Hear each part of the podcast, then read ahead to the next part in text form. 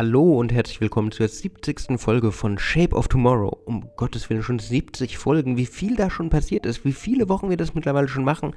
Ich bin sehr dankbar, dass ihr immer noch dabei seid, dass ihr zuhört und dass ihr mit mir gemeinsam auf die Suche nach der Zukunft geht. Und in dieser Folge möchte ich daher wieder eure Fragen beantworten, Fragen zu den letzten Folgen, Fragen rund um Technik, Trends und Innovation. Daher tauchen wir ab in eure Fragen. Shape of Tomorrow. Der Podcast rund um Innovation, Trends und die Zukunft. Mit Innovation Profiler Alexander Pinker.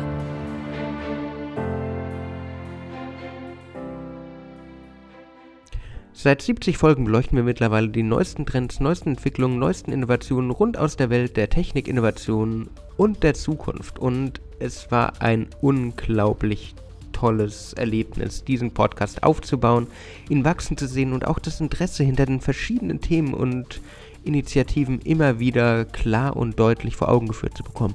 Und auch eure Fragen zeigen mir da immer wieder, dass da noch mehr kommen kann. Allein eure Fragen, eure Meinungen zu den letzten Folgen zeigen, wie interessiert die Bevölkerung da draußen ist. Und ich erzähle ja immer gerne, und ihr wisst das mittlerweile nach 70 Wochen, von der German Angst. Aber die Angst ist bei euch, liebe Hörerinnen und Hörer, offenbar nicht da, sondern die Neugierde, das Interesse, wirklich mehr zu machen, andere Sachen zu machen.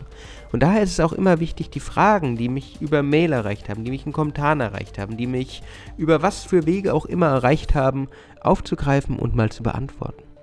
Und daher möchte ich mir für die letzten Folgen einfach mal die Fragen vornehmen, die da kamen und sie ein bisschen nochmal vertieft beantworten, in der Hoffnung, dass dann alle Fragen geklärt sind oder wir einfach eine neue Folge darüber machen. Und zur Folge Tesla, Elon Musk und ein innovatives Mindset kam, wie kann man ein innovatives Mindset entwickeln? In der Folge habe ich erzählt, wie es Elon Musk macht, der immer diese Vision hatte.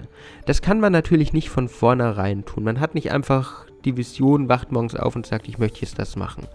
Es ist eine Frage der Beobachtung, es ist eine Frage des Offenseins für Neues. Und da gilt es, neue Themen aufzugreifen, sich zu informieren, Weiterbildungen noch und nöcher zu machen. Es gibt so viele tolle Kurse auf edX, es gibt tolle Informationen auf TED Talks, auf YouTube, es gibt super Weiterbildungsangebote, Bücher und ähnliches, wo man einfach nur diesen kleinen Funken braucht. Die Bücher selbst gehen alle viel zu weit. Die Kurse, die Bereiche, die Vorträge, das ist alles viel weiter, als man selber braucht. Alles, was ihr da mitnehmen müsst, ist einfach dieser kleine Funke der Inspiration. Dieser kleine Funke von, könnte es nicht so laufen, damit man wirklich greifen kann, wo die Reise hingeht. Nämlich so entwickelt man ein innovatives Mindset, indem man nicht einfach akzeptiert, was da ist, sondern sagen kann, was wäre wenn. Ein Tool, das ich sehr gerne dafür benutze und das ich euch, lieben Hörerinnen und Hörer, auch nahelegen möchte, ist das Trend Exploration Framework. Das einfach schaut, wo sind wir gerade, was für Trends gibt es da und wo gehen wir hin. So kommt man auf ganz neue Ideen und zwar ganz viele, auch gar nicht ausgearbeitete, die man dann aufgreifen kann, um großartige neue Innovationen zu schaffen. Das ist so ein guter Schritt fürs innovative Mindset, mal Zusammenhänge zu betrachten, mal Sachen zu hinterfragen, mal Sachen zu defusionieren und dann wieder neu zusammenzusetzen und zu schauen, was kann ich aus den einzelnen Eigenschaften eigentlich machen. Das, das Mindset beginnt eigentlich bei euch. Es beginnt bei euch, indem ihr sagt, die Welt da draußen ist gut, wie sie ist, aber was können wir verbessern, was können wir erweitern, wie können wir andere Sachen starten. Und das ist Arbeit. Das braucht kontinuierliche Weiterbildung. Das braucht das lebenslange Lernen, das immer so gern zitiert ist.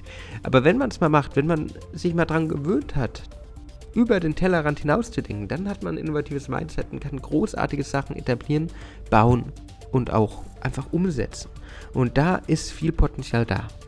Das heißt, wenn ihr da Hilfe braucht, meldet euch auch einfach. Ich habe da einen großen Methodenkatalog, der da auch helfen kann. Aber für den Start wirklich das Trend Exploration Framework kann da richtig helfen. Eine andere Frage auch zur Folge kam, wieso haben wir keine solchen Visionäre in Deutschland? Und wir haben einige Vordenker. Wir haben einige Visionäre in Deutschland, die aber nicht so bekannt sind, die nicht so polarisieren, wie es ein Elon Musk tut oder wie es ein Mark Zuckerberg tut oder wie es ein Steve, äh, Steve Jobs tat, sondern die etwas stiller sind. Wir haben Leute wie Sami Haddadin der Robotik. Wir haben, egal wie man zum steht, einen Frank Thelen, der auch Innovationen in die Welt rausträgt. Aber wir haben keine Galionsfigur, die auf die Bühne geht, die ins Internet geht, die Influencer im Sinne der Innovation ist und sagt, hey, Deutschland, wir brauchen diese Vision und gemeinsam schaffen wir das. Das ist hier im Land auch ein bisschen schwieriger, gebe ich zu, weil wir einfach die German Angst, die ich schon angesprochen habe, die Angst vor der Zukunft haben, weil wir alles präzise wollen, weil wir alles hinterfragen, weil wir teilweise auch einfach zu viele bürokratische Schritte haben. Und als Visionär hast du es hier schwieriger. In Amerika stellst du dich hin und sagst, ich habe diese geniale Idee, folgt mir. Und da sind die Leute offener, haben diesen Startup-Geist und sagen, ja, machen wir. Super gut, komischer Kerl, aber dem folgen wir. In Deutschland ist es eher dann doch so nur komischer Kerl, hm, zeig mal Beispiele. Und Beispiele gibt es einfach bei Innovation nicht. Deswegen fällt es in Deutschland so schwer, diese Visionäre zu haben. Aber ich gebe die Hoffnung nicht auf, dass es jemanden gibt, der nicht einfach nur willkürlich Zitate von sich gibt in Instagram mit einem Bild von sich, sondern der wirklich zeigt, welche Potenziale hinter der Technologie stecken was es dafür braucht, dass man so eine Personal Brand aufbaut, dass man fast ein kleiner deutscher Elon Musk wird, das ist noch die große Frage. Vor allen Dingen brauchst du Durchhaltevermögen, brauchst verschiedene Medien, brauchst einfach Erfahrung in allen Bereichen und diese Vision, die Musk schon immer verkauft hat, diese Vision von einer Welt von morgen. Das heißt, hier kommen die erste Frage zum innovativen Mindset und die Frage nach den Visionären einfach zusammen. Man braucht beides, um das aufzubauen. Zur Folge der skurrilsten Innovationen unserer Zeit gibt es auch aktuelle Innovationen, die du besonders skurril findest. Und die Antwort ist ja, gibt es. Es gibt ziemlich viele skurrile Innovationen. Zum Beispiel jetzt, wo wir wieder in die kalte Jahreszeit, die regnerische Jahreszeit übergehen. Ja, ich weiß, der Sommer war auch verregnet. Da gibt es ganz viele tolle Innovationen für Schirme zum Beispiel. So die Ganzkörperblase von dem Schirm, der komplett um dich rumgeht. Den Schirm mit Sichtfeld, damit du überhaupt noch siehst, wo du langläufst. Und auch den Schirm an die Hundeleine angebracht, damit der kleine Liebling nicht nass wird. Das sind so Innovationen, die finde ich skurril, aber sie zeigen, wie Innovation einfach funktioniert. Man hat ein Problem erkannt und sagte sich, okay, es muss eine Lösung geben. Ich sehe mit dem Schirm nichts, also mache ich ein Sichtfeld rein. Ich werde trotzdem nass, also mache ich einen Ganzkörperschirm. Ähm, das finde ich interessant. Auch zum Beispiel, wenn ich einen Vogel habe. Es gibt ein Brett, ein Brotschneidebrett mit Löchern drin, wo direkt in der Vogelfuttergrippe, wenn wir es so nennen wollen, die Krümel reinfallen. Auch das ist Problem erkannt, Problem gebannt. Man hat eh die Krümel vom Brot, das ich schneide, also schneide ich das Brot auf diesem Brett, dann hat der Vogel auch gleich fressen. Das finde ich mega interessant. Das ist aber Innovation pur. Man lernt aus Dingen, die einen stören. Man lernt aus Dingen, die man als Workaround einfach betrachtet und kann da ganz neue, interessante Sachen machen. Das heißt, skurril ja, aber Skurrilität hat immer ihren Anwender und es wird ganz viele Leute da draußen geben, die sagen, dass das total interessant ist und dass man das braucht. Dann eine Meinung zur Folge, wie Chatbots Unternehmen verändern. Meine bisherigen Erfahrungen mit Chatbots waren okay, der von der DHL war ganz okay, aber oft merkt man gar nicht gleich, dass es sich um einen Bot handelt und das ist nervig. Und das ist ein Thema, ich glaube, ich habe schon mal darüber gesprochen, das ist auch extrem wichtig bei Chatbots zu berücksichtigen. Es gibt das Phänomen des Uncanny Valley, dieses Phänomen des, äh, irgendwas stimmt hier nicht. Das haben wir ganz oft bei Bots. Wenn wir nicht klar kommunizieren, dass es sich um einen Chatbot handelt, ist es halt immer noch eine Maschine, die nur gewisse Sachen erledigen kann wie schon in der Folge mit Conversational AI mit Olga Häuser damals erklärt. Sie kann nicht alles klären. Und deswegen wird es schwierig. Ich muss daher klar sagen, ich bin ein junger, aufstrebender Chatbot, der gerade noch lernt. Dann nehmen die Leute das auch hin und die akzeptieren dann auch gerne mit Bots zu reden, weil ihnen die Vorteile auch gut und klar entgegenströmen. Aber wenn ich es nicht mache, kommt das Uncanny Valley Prinzip, dieses ich fühle mich unwohl. Nehmen wir mal an, wir arbeiten in der Versicherung. Wir melden der Versicherung, unser Auto ist kaputt gegangen. Und der Bot, der es nicht versteht, was gerade passiert, sagt, ach, das ist ja schön. Dann denke ich mir auch, der hat auch einen Schaden. Und das ist das Problem, was mit Uncanny Valley thematisiert wird, wo man aber auch dagegen wirken muss. Das heißt, wenn ihr wirklich für euer Unternehmen einen Chatbot etablieren wollt, dann müsst ihr auch zeigen, dass es ein Bot ist. Dann müsst ihr es kommunizieren. Dann müsst ihr sagen, wir lernen, helft uns besser zu werden, nutzt ihn trotzdem, der ist 24 Stunden, 7 Tage die Woche für euch da. Dann wird das interessant. Und dann ist der Bot auch nicht mehr nervig. Dann wird er auch nicht mehr als nervig wahrgenommen. Und es gibt tolle Bots, die genau so funktionieren, die klar und deutlich sagen, wo die Reise hingeht, dass sie Bots sind und dass sie gerade sich noch verbessern. Aber das muss man auch sagen. Zur Folge die Zukunft der Mobilität. Das autonome Fahren ist echt wichtig, aber auch die Themen Elektromobilität und andere Alternativen sind wichtig. Was hältst du von diesen Systemen? Und ganz ehrlich, ich habe eine ganz besondere Verbindung zum Thema Mobility. Ich mache seit einigen Monaten den Podcast High to Zero für das Cluster Mobility and Logistics und lerne da so viel über äh, wasserstoffbetriebene Brennstoffzellenfahrzeuge. Ich glaube, dass alle tatsächlich eine äh, reelle Chance haben, die Mobilität zu gestalten. Aber wir sind noch nicht so weit. Gerade in der Infrastruktur bei der Elektromobilität haben wir große Probleme. Wir haben einfach nicht genug Tankstellen, also Elektrotankstellen, um die Autos wirklich zum Laufen zu bringen.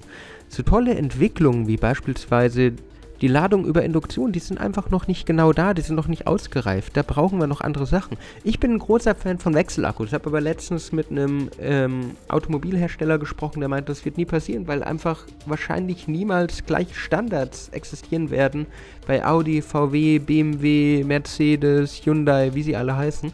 Da muss man einen Standard hinbekommen, dass ich einfach klick, klick den Akku rein rausnehme. Das wäre natürlich perfekt. Das wäre auch ein großer Weg nach vorne. Ich bin trotzdem auch äh, immer noch sehr begeistert, was der Wasserstoff an Möglichkeiten bietet. Vielleicht eher für LKWs, vielleicht eher für Züge, aber die wasserstoffbetriebenen Brennstoffzellenfahrzeuge sind da echt interessant. Das sind viele Player dabei. Daher jetzt, ohne Werbung für den anderen Podcast machen zu wollen oder vielleicht doch, hört einfach mal in High to Zero rein. Ich finde es mega interessant, äh, die Gespräche zu führen. Habe riesen Spaß dran und äh, kann es auch nur empfehlen. Das Einfach in dem Sinne, ich glaube, dass es alternative Mobilitätsformen geben wird. Ich glaube, dass Elektromobilität ein riesiges Thema sein wird, mit dem wir uns auch beschäftigen müssen, mit dem wir uns auch beschäftigen werden, mit denen auch eben Leute wie das Cluster in Regensburg richtig tolle Arbeit leisten. Ähm, ich glaube, dass Wasserstoff noch sehr viel Potenzial nach oben hat, wo ja auch die ganzen Wasserstoffzentren zum Beispiel in Nürnberg arbeiten. Aber wir sind da noch nicht so weit, dass man wirklich sagen kann, jetzt ist es hundertprozentig für die Straße geeignet, für die breite Masse zumindest. Das wird kommen, das muss kommen, aber ich glaube, es braucht Zeit, wie die meisten Innovationen einfach auch Zeit brauchen. Und zum Schluss eine allgemeine Frage. Äh, was denke ich, was braucht es, um eine wünschenswerte Zukunft zu bekommen? Ich glaube, für eine wünschenswerte Zukunft, für eine Zukunft, in der wir uns alle wohlfühlen, braucht es Mut. Es braucht Mut für Neues, es braucht Mut zur Weiterentwicklung, es braucht Mut zu einem innovativen Mindset, es braucht Mut an Sachen zu entwickeln, wie eben der Mobilität, die noch nicht fertig sind, die aber Vordenker brauchen, die Sachen zu Ende denken, die weitere Sachen überlegen, die sich überlegen, wo sind die Probleme, wie kann ich sie lösen. Um die Zukunft zu gestalten, brauchen wir aber auch ein Verständnis für die Zukunft in der breiten Bevölkerung. Und das ist ein Appell an Politik, das ist ein Appell an Unternehmen, das ist ein Appell an Experten, da einfach wirklich auf die Straßen zu gehen und selbst die Galionsfiguren der Innovation zu sein. Zu sagen, Leute da draußen, wir machen es jetzt nicht kompliziert, sondern wir erklären es euch einfach. Deswegen braucht ihr das. Das fehlt mir ganz oft in Innovationen, in all den tollen Sachen, die da draußen auf dem Markt sind. Es ist fürs Fachpublikum großartig aber die breite Masse kann es nicht verstehen. Und um wirklich die Zukunft zu gestalten, müssen wir Innovationen greifbar machen. Das ist die Idee hinter diesem Podcast, das ist aber auch meine große Mission, Sachen greifbarer zu machen, verständlicher zu machen. Ich möchte bei Folge 70 nochmal Danke sagen. Danke, dass ihr dabei bleibt. Danke, dass ihr auch Fragen stellt. Danke, dass ihr euch interessiert, dass ihr die Zukunft mitgestalten wollt. Ich hoffe, dass ich euch mit dem Zukunftspodcast ein bisschen für die Welt von morgen inspirieren kann. Das war es aber auch wieder mit dieser Folge. Nochmal vielen herzlichen Dank an alle Hörerinnen und Hörer, dass ihr seit 70 Folgen dabei seid. Ich wünsche euch jetzt eine wunderbare Restwoche. Wenn euch die Folge gefallen hat, würde ich mich freuen, wenn ihr mir folgt, wenn ihr ein Like da lasst. Sonst hören wir uns in der nächsten Woche wieder. Bis dann und ciao. Shape of Tomorrow. Der Podcast rund um Innovation, Trends und die Zukunft. Mit Innovation Profiler Alexander Pinker.